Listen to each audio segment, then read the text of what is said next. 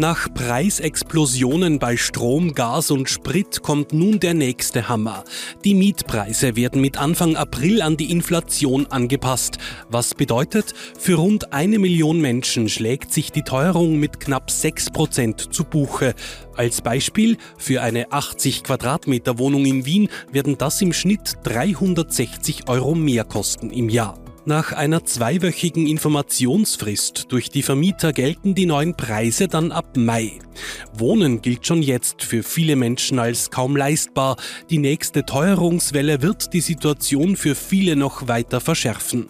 Muss die Politik hier aktiv werden oder soll die Öffentlichkeit mehr eingreifen? Was nun zur Frage führt, wie kann der Mietpreiswahnsinn gestoppt werden? Und darüber spreche ich jetzt mit Profiljournalist Sebastian Hofer und Herausgeber Christian Reiner. Schön, dass ihr beide da seid. Sebastian, ich starte mit dir. Diese Aufwärtsspirale bei den Mietpreisen, wie kann man die denn durchbrechen?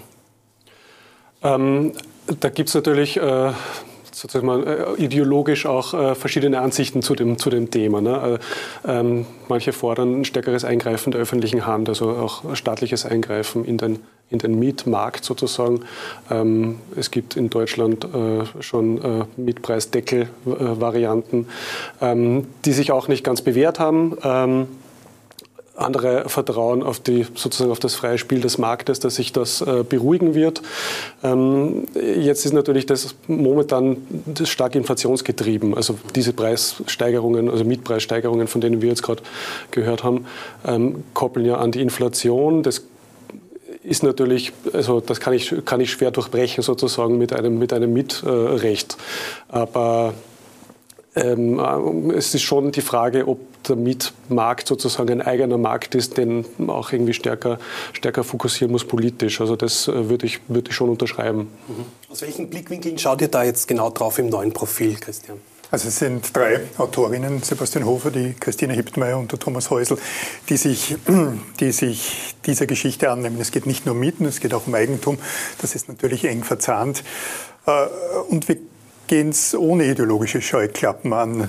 So wie der Sebastian gesagt hat, es gibt verschiedene Möglichkeiten. Die Konservativeren sagen üblicherweise nicht in den Markt eingreifen, sondern wenn dann individuell fördern Menschen, Familien, die es brauchen.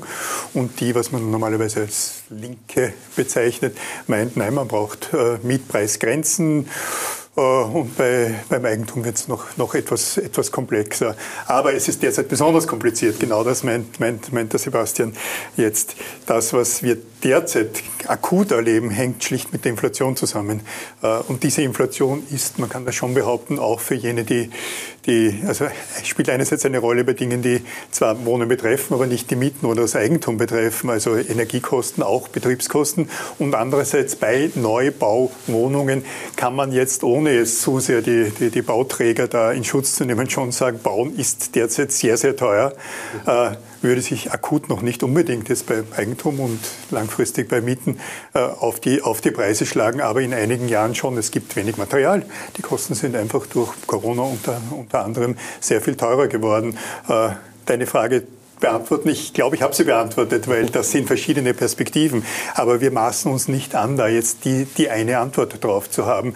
Vor einigen Jahren hätte man wahrscheinlich noch gesagt, international ist Österreich am unteren Rand, also in der EU, bei den Eigentumskosten und bei den Mietkosten. Bei den Mietkosten sind wir noch immer sehr weit unten und bei den Eigentumskosten ist Wien noch immer vergleichsweise günstig. Äh, aber, aber was, sich, was vor allem spürbar ist, jetzt ist, sind wir an dem Punkt, wo was weiß ich, ein Drittel des, des, des Nettoeinkommens locker mal in die, in die in, in Wohnungskosten geht, während Österreich da über, über Jahrzehnte privilegiert war, weil es eben nicht so war. Sebastian, jetzt ist es ja für junge Leute schon schwierig, Wohnungen zu mieten. Von kaufen möchte ich gar nicht reden. Inwiefern verschiebt sich denn da auch vieles in der soziologischen Lebensplanung der jungen Menschen? Also dieses quasi klassische Modell, äh, ich wäre irgendwann erwachsen und äh, kaufe mir eine Wohnung oder baue wo ein Haus, ähm, das ist noch sehr stark verankert. Ich glaube, da ist Österreich noch besonders traditionell auch im internationalen Vergleich. Also diese Mobilität, die äh, einfach das moderne Leben sozusagen ausmacht, die ist, äh, Wohne, was Wohnen betrifft, noch nicht so ganz bei uns angekommen im, im Kopf. Aber genau da hakt es jetzt sehr stark. Ne? Also ähm, es ist einfach äh, für viele Mittelklasse-Familien das Eigentum in einer städtischen guten Lage äh, relativ äh, außer, außer Reichweite einfach auch. Ne? Und in gewissen ländlichen äh, Regionen haben wir ein ähnliches Problem.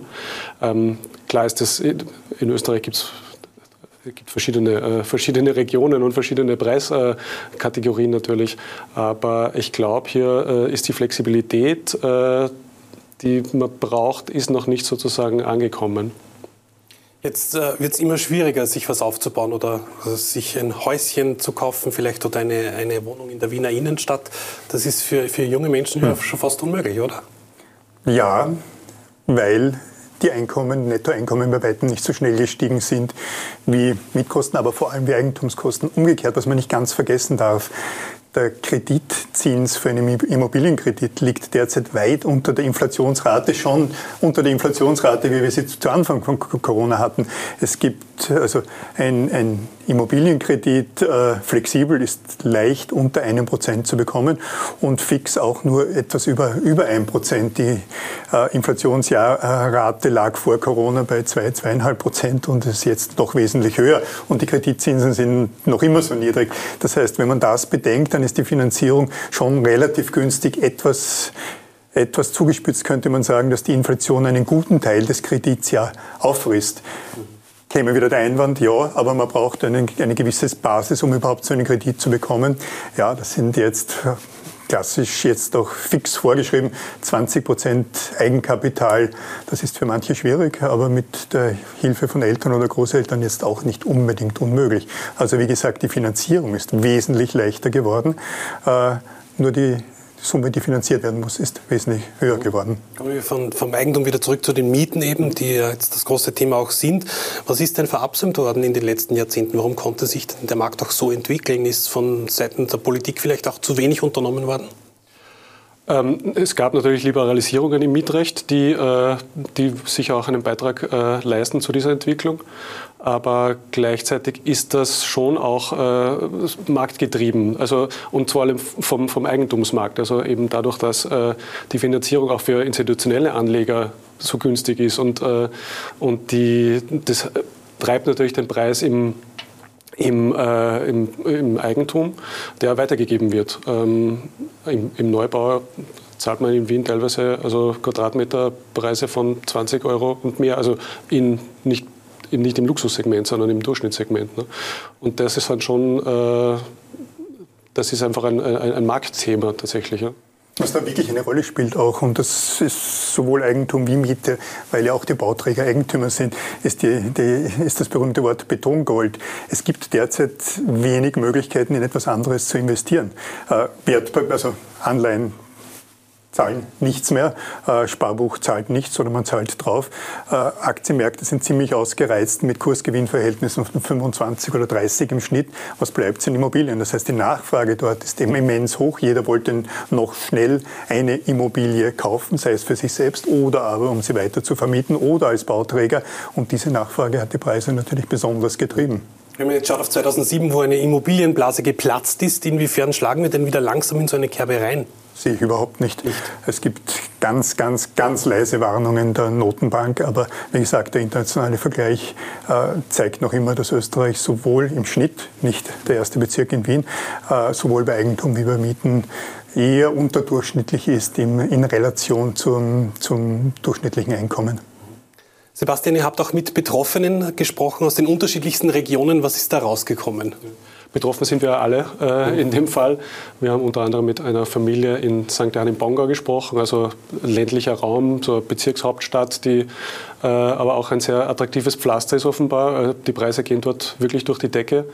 Äh, die Familie, mit der ich gesprochen habe, die konnten sich noch sehr gut daran erinnern, dass äh, welcher Aufschrei geherrscht hat, als die äh, Quadratmeterpreise um 3000 Euro für Neubauwohnungen, äh, also quasi diese Grenze durchbrochen haben. Mhm. Ähm, das ist noch nicht so lange her und jetzt haben wir bei deutlich über 4000. Also ähm, die erzählen mir, dass die, also auch am Land sozusagen, die der Hausbau utopisch ist. Also das ist jetzt kein, kein städtisches Phänomen. Ähm, die konnten noch mit einer Wohnbauförderung, die sehr großzügig war, ähm, sozusagen Eigentum erwerben, ähm, haben aber, sagen selbst, sie haben tatsächlich einen Glücksgriff getan. Und ähm, ja, also es, ist, mhm. es betrifft wirklich alle. Ja. In welche Richtung müsste das dann jetzt gehen oder wo müsste denn da wirklich eingegriffen werden, Christian? Was würdest du sagen? Ich habe eine persönliche Meinung dazu äh, und die ist individuelle Förderung. Äh, ich bin aber wirklich nur meine persönliche Meinung. Äh, die Gießkanne äh, oder aber auch äh, sozialer Wohnbau trifft nicht immer unbedingt und vor allem nicht langfristig dort richtig äh, auf, wo es wirklich notwendig ist. Das heißt, die individuelle Förderung von Familien oder Einzelpersonen halte ich im Regelfall, solange der Markt jetzt nicht wirklich komplett äh, auszuckt, noch immer für die richtige Variante. Meiner Meinung nach hat der Markt noch nicht komplett ausgezuckt, außer man will in Wien im, im Zentrum wohnen oder in, in Kitzbühel wohnen. St. Johann im Pongau, das ist, glaube ich, auch deine, dein Heimatort. Ja, ja, dort ist, ist man gerade an der Kippe. Mannes. Das Kitzbühel des kleinen Mannes. Dann ist Ebensee das Gmunden des kleinen Mannes, woher ich komme. Also äh, individuelle Förderung besser als zu, als verzweifelt in den Markt eingreifen. Das hat eigentlich noch nirgends funktioniert, siehe Berlin. Alles zum äh, Preishorror beim Wohnen lesen Sie im aktuellen Profil. Schauen Sie da rein, wie auch bei uns. Danke fürs Zusehen. Bis zum nächsten Mal.